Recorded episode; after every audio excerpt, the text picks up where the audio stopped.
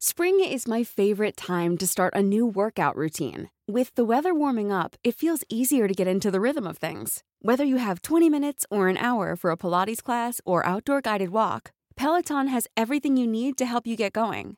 Get a head start on summer with Peloton at onepeloton.com.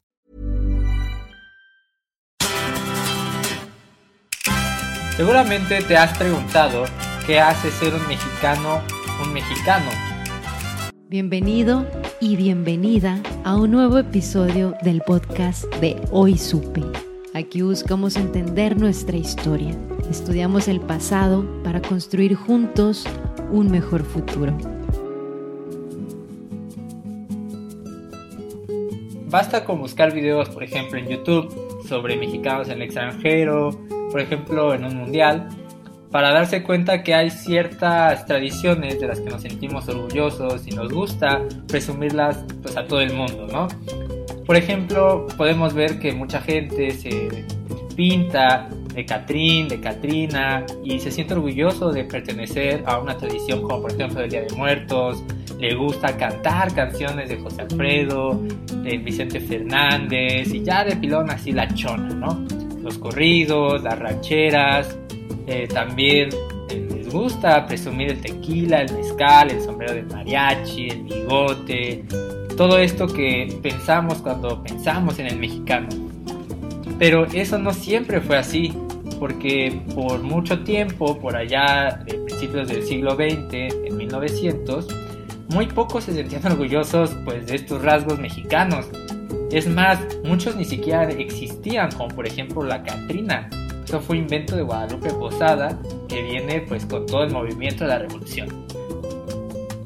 Pero es justo en los momentos de antes de la revolución, a principios del siglo XX, e incluso atrás, a finales del siglo XIX, cuando la clase política mexicana se da cuenta de que México se está quedando muy atrás frente al progreso mundial, sobre todo frente a Estados Unidos, nuestro siempre querido vecino. Y sobre todo Porfirio Díaz se preguntó, bueno, ¿cómo le puedo hacer para que México no se quede atrás, para que pueda progresar? Y pues la respuesta al parecer fue muy sencilla. Eh, el país, México, se tenía que parecer a Estados Unidos o ya de perdido Europa y dejar sobre todo a un lado lo que nos hacía mexicanos. Algo así, pensémoslo un poco como refinar al país. Entonces, Porfirio Díaz por eso se encargó de traer las mejores marcas de, ropa de allá de Europa, de Estados Unidos, joyería europea y demás cosas a la Ciudad de México. También, eh, pues atrajo inversiones de eh, extranjeros, como ya sabemos, toda esta historia del progreso del porfiriato. Y entonces la clase mexicana, quienes destacaban, eran los que dejaban de lado lo que los hacía mexicanos pero exaltaban sus gustos europeos. Por ejemplo, si querías pertenecer a la élite o si tú viajabas al extranjero, pues no te gustaba presumir que tomabas tequila, sino que te gustaba presumir que sabías de vinos, que sabías de whisky y desconocías, por ejemplo, el significado de pulque, que sabías usar trajes parisinos y no ibas vestido pues de manera sencilla, sabes, o si eras mujer, pues querías demostrar que podías comprar trajes en Inglaterra o en Francia y pues que despreciaba los de Oaxaca. Y México de esta manera logró eh, ser potencia mundial. Solo que había un pequeño problema, y es que el pueblo era maltratado y olvidado. La sociedad porfiriana, que pretendía incorporarse al progreso y a la modernidad, olvidó nuestras raíces y pues en sí a los mexicanos. Y esto, como sabemos, llevó a la revolución, allá en 1910 cuando Porfirio Díaz se exilió en París, o lo mandamos exiliar, por así decirlo. Entonces, ¿qué pasó cuando el país se hartó de Porfirio Díaz y lo exiliamos? Pues obviamente los mexicanos de esa época también querían que se fueran sus gustos europeos. ¿Por qué? Porque todo lo europeo representó la opresión y la opulencia de las clases porfirianas, por lo que también estos gustos se tenían que ir para allá, afuera. Entonces, ahora lo que nos iba a identificar como mexicanos ya no iba a ser el europeo. Sí, teníamos que progresar, pero no ya de manera europea, sino que con maneras mexicanas. Pero ahí surgió una pregunta.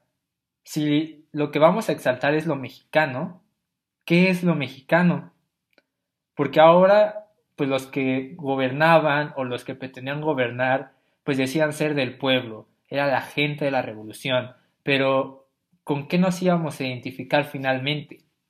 Bueno, pues es por eso que la revolución es la madre de México. Si este episodio te gustó y te pareció interesante, entonces ayúdanos a compartir el podcast con alguien más. Y recuerda que también te esperamos en nuestras redes sociales. Muchas gracias por escuchar Hoy Supe. Hey, folks, I'm Mark Marin from the WTF Podcast, and this episode is brought to you by Kleenex Ultra Soft Tissues your ally to help tackle your allergy symptoms this season. I love the change of seasons, but nobody loves pollen and all those other things floating in the air that make you sneeze during this nice weather. Kleenex Ultra Soft tissues are hypoallergenic and allergist approved. So fight back against watery eyes and runny noses without worrying about irritating your skin. For this allergy season, grab Kleenex and face allergies head on.